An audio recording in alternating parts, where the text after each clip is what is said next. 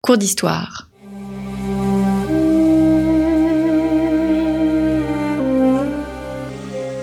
Une émission de la rédaction de Storia Voce.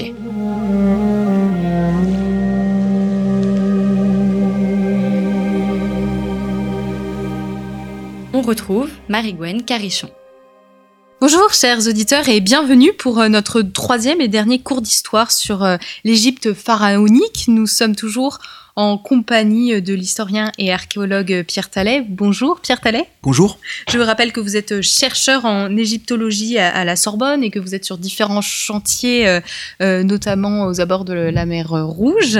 Euh, donc nous avons parlé dans un, dans un premier volet des débuts de l'Égypte. Dans un second temps, nous avons discuté autour des empires. Et enfin, notre dernier cours d'histoire traitera de la conquête d'Alexandre, donc qui commence euh, environ en 332 euh, avant Jésus-Christ et se termine donc avec l'arrivée euh, de Cléopâtre, la reine la plus connue d'Égypte.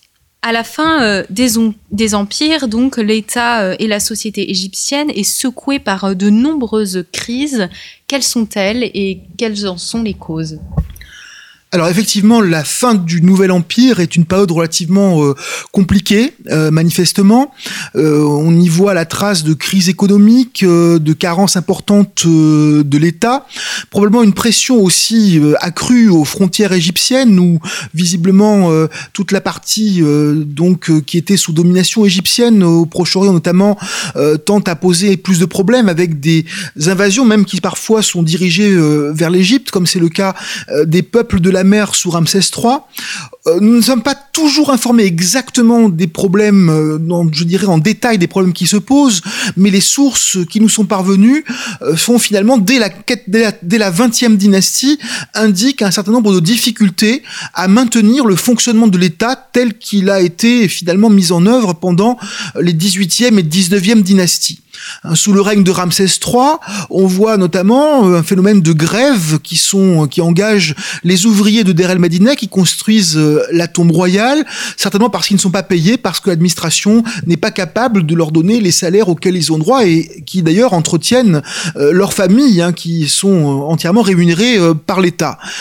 il est possible à la fin du règne de Ramsès III qu'il y ait d'ailleurs eu un complot. On connaît des documents qui jugent des gens qui ont organiser visiblement un complot contre le roi, peut-être pour modifier les règles de la succession royale. Il est même possible, même si ça n'est pas entièrement prouvé, que ce roi ait pu être assassiné à la fin d'un règne de 30 ans. Et puis on a encore autre chose, on a dans la documentation qui nous est parvenue la trace du pillage systématique de la nécropole royale. Euh, euh, on a également les minutes d'un procès qui ont été qui a été fait à des pillards de tombes qui s'étaient attaqués euh, aux grandes tombes royales de la vallée des rois, qui a été entièrement pillé et démantelé finalement à cette période-là. Et on voit d'ailleurs à travers ces minutes de procès là encore comment les pillards pouvaient traiter avec une extrême désinvolture euh, les dépouilles des souverains qui étaient inhumés dans cette nécropole.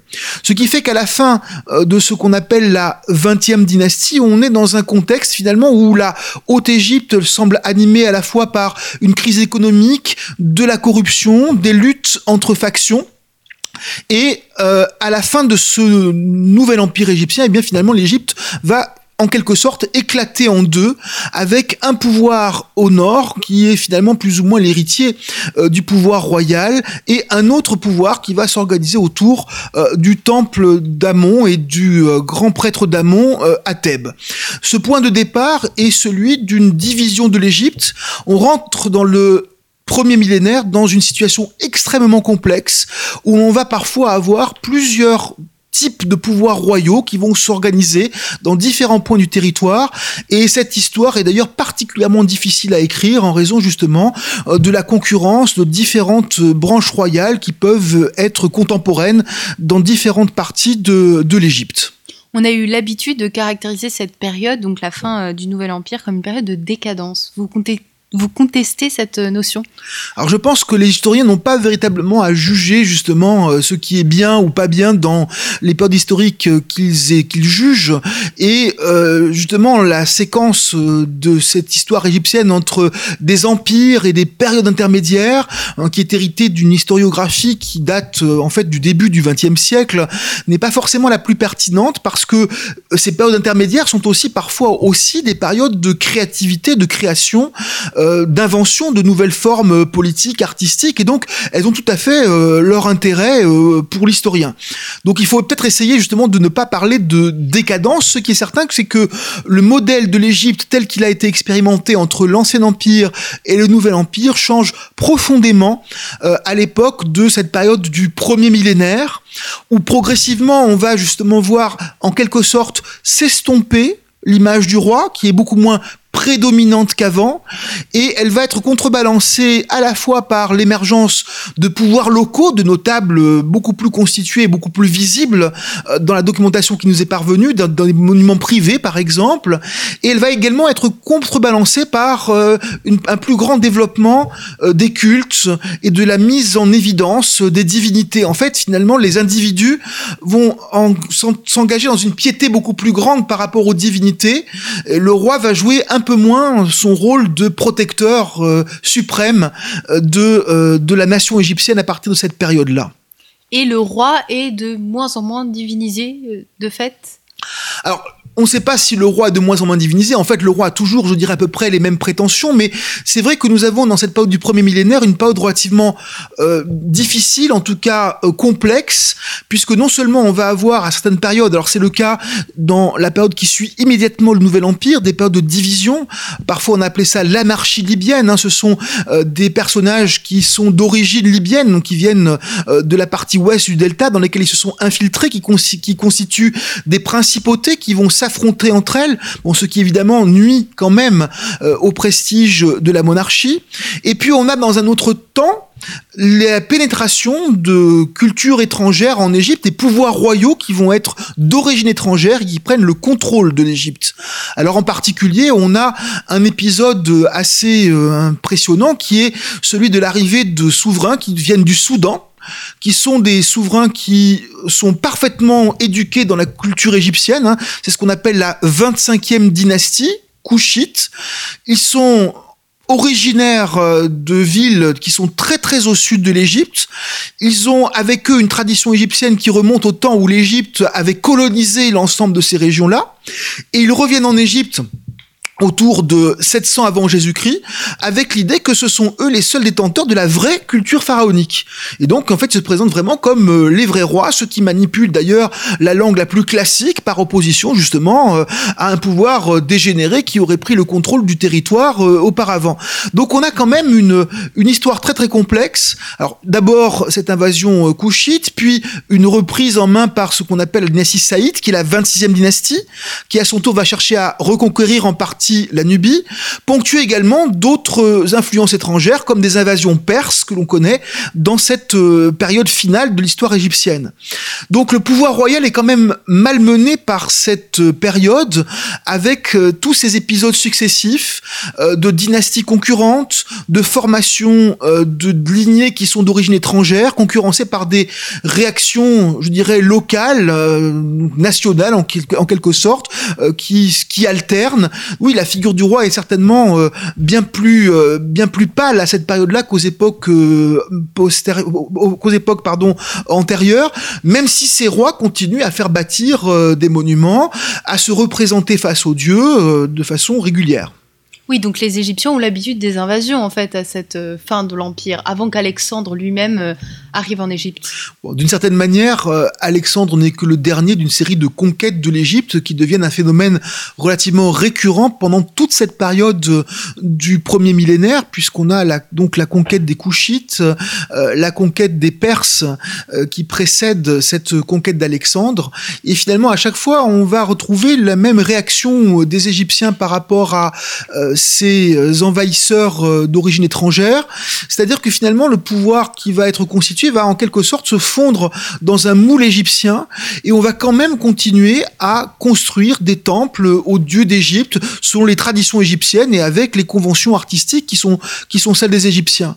En quelque sorte, on a d'une part la conquête de l'Égypte par des pouvoirs étrangers, mais dans un second temps, on va avoir une sorte de réadaptation où les pouvoirs locaux vont en quelque sorte contrebalancer le pouvoir royal et l'engager lui-même à s'investir dans des constructions au bénéfice des principaux sanctuaires qui se trouvent répartis sur l'ensemble de, la vallée du Nil, qui sont des sanctuaires égyptiens, avec euh, la conservation des traditions euh, égyptiennes maintenues par les élites locales.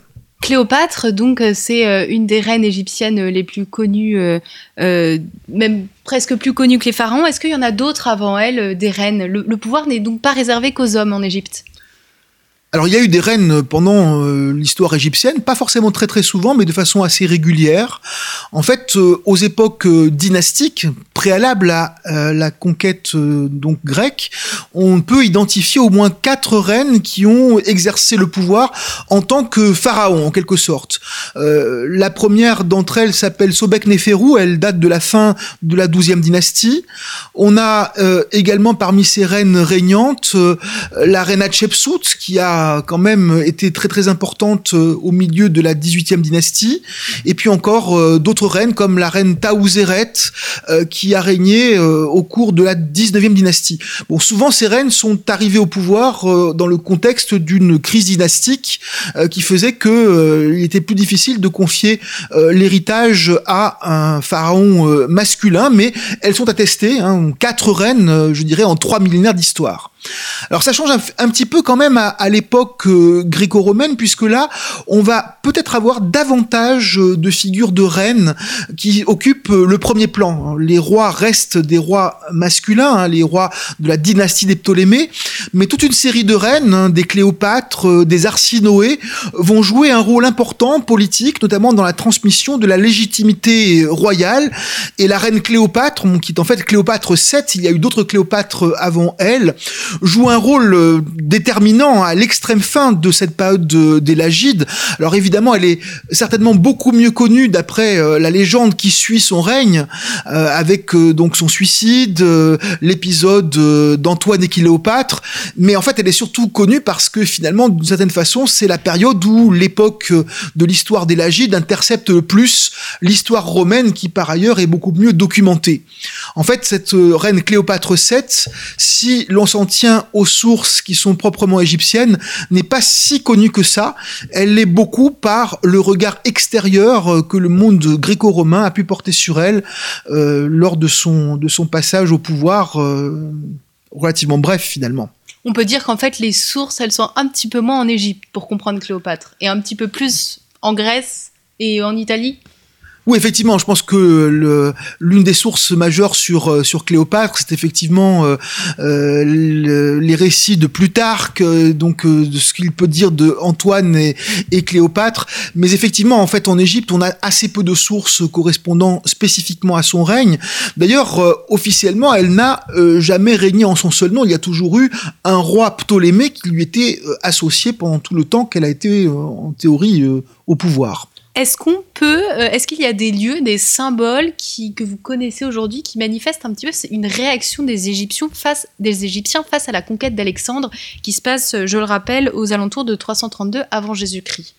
Alors c'est sûr qu'il y a eu des réactions qui pouvaient être communautaires contre les euh, contre la présence des Grecs euh, euh, en Égypte. On a certainement la trace de troubles dans le territoire égyptien à ces périodes-là, mais il est clair que les souverains lagites se sont très fortement appuyés sur les élites locales, notamment les élites religieuses, les prêtres, pour pouvoir asseoir leur domination sur l'ensemble du territoire égyptien.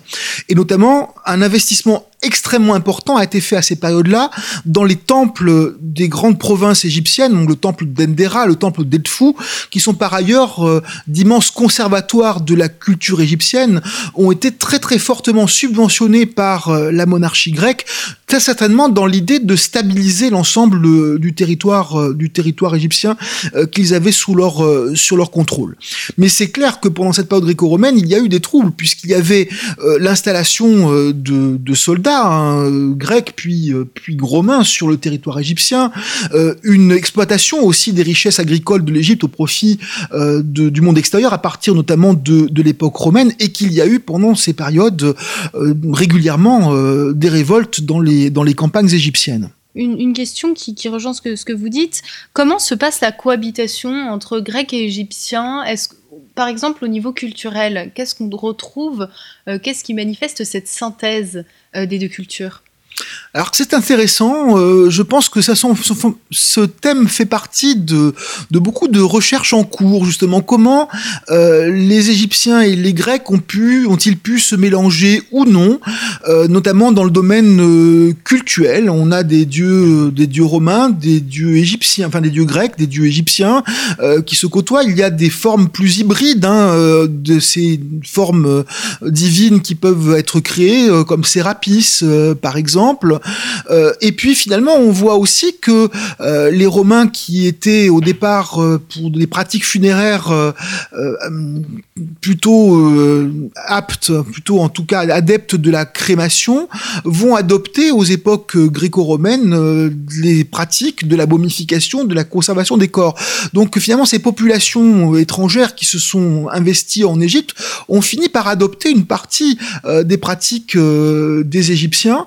Alors d'un point de vue linguistique, il y a quand même parfois peut-être un peu plus de flottement parce que on voit que malgré tout, euh, le grec se diffuse beaucoup euh, dans l'ensemble du territoire égyptien à cette période-là.